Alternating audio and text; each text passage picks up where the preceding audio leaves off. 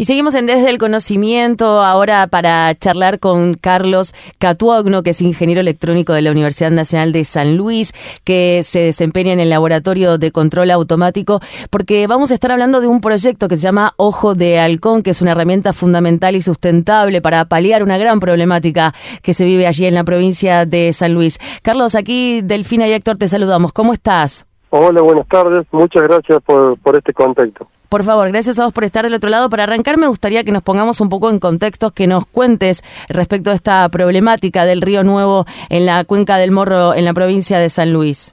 Bueno, mira, la, problemática de la cuenca del Morro surgió hará unos 10 o 15 años, no, no recuerdo bien. nosotros vivimos en Villa Mercedes, San Luis, que está a 100 kilómetros de la capital, y cerca de Villa Mercedes, o sea, unos 40 kilómetros, hay un cerro que, que parece como un volcán, que se llama el Cerro del Morro, y bueno, empezaron a surgir vertientes cercanas al Cerro del Morro. Y bueno, esas vertientes empezaron como a bajar hacia el río Quinto, el río Quinto pasa por Villa Mercedes. Y bueno, eran vertientes que eran, digamos, por ahí hacían, hacían cárcavas de, qué sé yo, 15 metros de profundidad por 20 metros de ancho, o sea, había campos que los partían directamente al medio.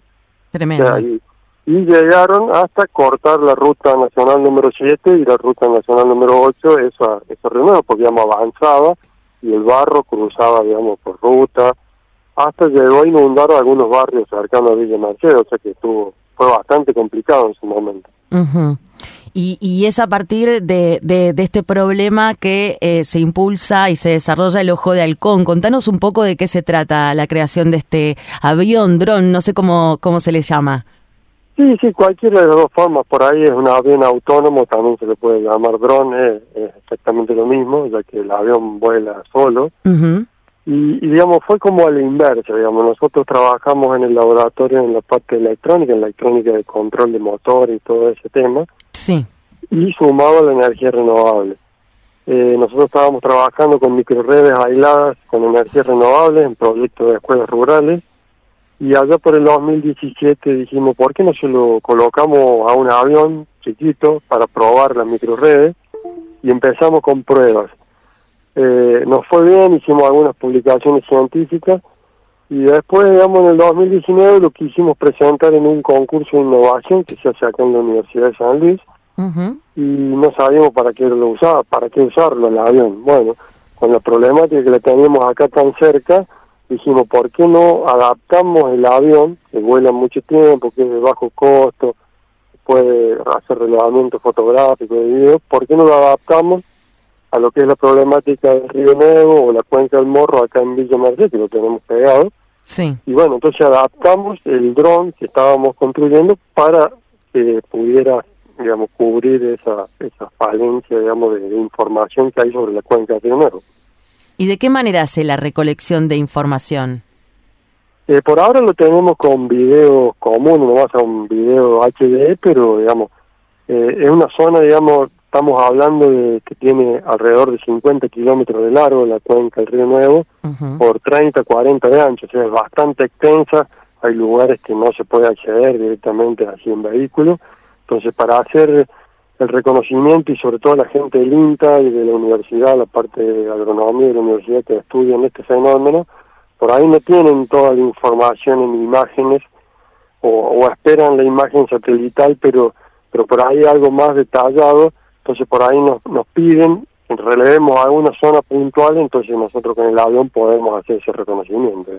Para resaltar eh, que este proyecto ha sido distinguido por el Senado de la Nación hace eh, unos días, el 29, de abril. 29 de abril. Pero además de esto, vale decir la importancia que tiene el hecho de unificar la ingeniería con las cuestiones sociales, vincularlas, ponerlas de algún modo de la mano. Y sustentables también. Sí, claro.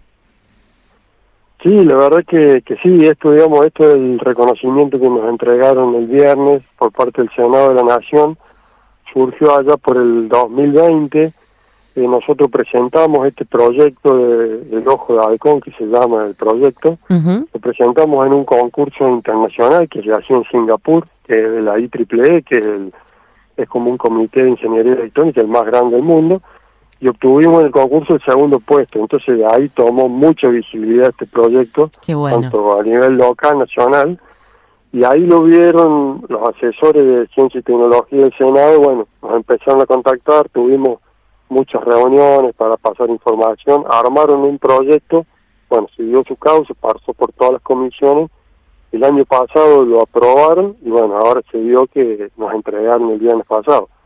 Ya, ya. Como, sí, sí, perdón. Sí. De todas formas, como decía Héctor, me parece, eh, eh, tiene múltiples usos. El año pasado, eh, tanto la parte universitaria, el rector de la universidad, contactado con la, con la gente de la provincia acá de San Luis, querían a ver si podíamos modificar el dron para que ayudara a combatir los incendios y esas cosas, o sea que tiene múltiples usos también. Y, y la idea además es que funcione con aplicaciones para que la gente no pueda acceder también a esta información. Sí, en un momento habíamos hecho, cuando era la cuenca del morro, habíamos hecho un tipo de software donde bajábamos las imágenes y se podía transmitir el video en vivo y, digamos, cualquiera, digamos, con acceso lo podía ver. Se pueden hacer, como te digo, mil, miles de aplicaciones distintas para lo, para lo que haga falta, digamos, eso se puede adaptar. Tenemos la plataforma, que es el avión, que vuela mucho tiempo y, bueno, después se puede adaptar para lo que haga falta. ¿Es la, la, la, primera vez que se desarrolla un, un dron con estas características aquí en nuestro país? Y la verdad es que no, no tengo conocimiento de otro dron así que vuele con paneles solares en sus alas, más otras, digamos, no solamente usa la energía del sol para volar, por ahí es lo más visible, que tiene paneles solares en las alas, es un avión tipo planeador. También aprovecha otras condiciones atmosféricas, como son las corrientes térmicas, porque tiene un módulo que desarrollamos nosotros de inteligencia artificial para que detecte las corrientes térmicas y gane altura usando una corriente térmica, como lo hace un planeador de los verdaderos, digamos, de los grandes, pero que lo detecte solo y con eso gane altura y pueda cubrir más distancias. no, no, no, no nos centramos únicamente con que la energía que alimenta el dron es la energía de los paneles solares. Tiene mucho más tecnología para aprovechar un montón de otras cosas más para que vuele más tiempo siempre la idea era buscar que volara el mayor tiempo posible. Me parece súper interesante, ¿no? Hablar sobre estos desarrollos de la mano con distintos tipos de energías renovables que este, se aunan, ¿no? Y que este, después en su implementación eh, favorecen muchísimo. Eh, ¿Esto ya viene a ser como una especie de línea que se sigue dentro de eh, los desarrollos tecnológicos, Carlos? Sí, no sé si línea. Nosotros en el laboratorio lo tenemos como una línea del proyecto de investigación que dirige mi hermano. Él dirige un proyecto que es de toda energía renovable y microredes y lo tenemos dentro de línea ahí. No sé si a eso te referías o por ahí no, no, no, porque me parece interesante resaltar esta parte, digo, en, en muchos casos quizás este, no se usa, digamos, este, lo que tiene que ver con los paneles solares, la utilización de este tipo de energías renovables y, me parece que está interesante que lo podamos resaltar dentro de lo que se está desarrollando, digamos, eh, en estos tiempos.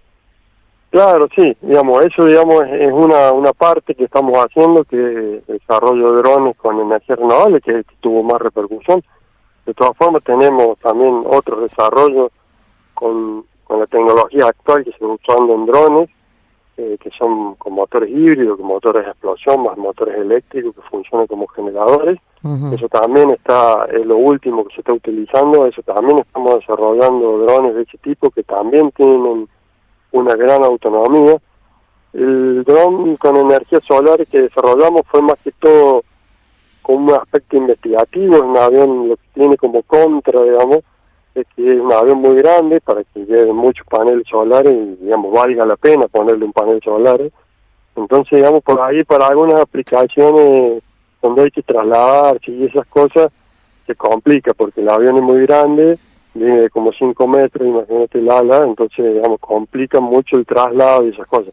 Por ahí nosotros lo, lo usábamos acá en la cuenca del Morro, lo tenemos ahí guardado en el Aeroclub Villa Mercedes, que está a escasos mil metros de la, donde pasa una de las vertientes de la cuenca del Morro, o sea que directamente lo sacamos del hangar, lo ponemos en la pista y vuela y lo volvemos a guardar, digamos. Mm. Entonces por ahí también trabajamos en otras alternativas, que sea el avión un poco más, digamos, fácil de transportar, etcétera, para otras aplicaciones, Para terminar, Delfi, el elogio hacia los cautóctonos, como los llaman Sí. en San Luis, porque es una familia de investigadores. Tanto el, el senador Rodríguez Sá como el rector Morinigo hacían mención a esto, a que son muy perseverantes, Mm. que investigan a fondo hasta que no llegan a los resultados, no se detienen y que le han aportado mucho a la provincia. Así que vaya el elogio para ustedes, el reconocimiento, independientemente de lo que es este proyecto. Bueno, muchísimas gracias. La verdad que, que me lo digan ustedes, que el otro día me lo dijo el rector, a mí, a mi hermano, digamos, que trabajamos todo el día en esto. Yo no le dedico el 100% del tiempo de, de mi vida a la investigación y a la facultad. Yo trabajo eh, en la parte privada.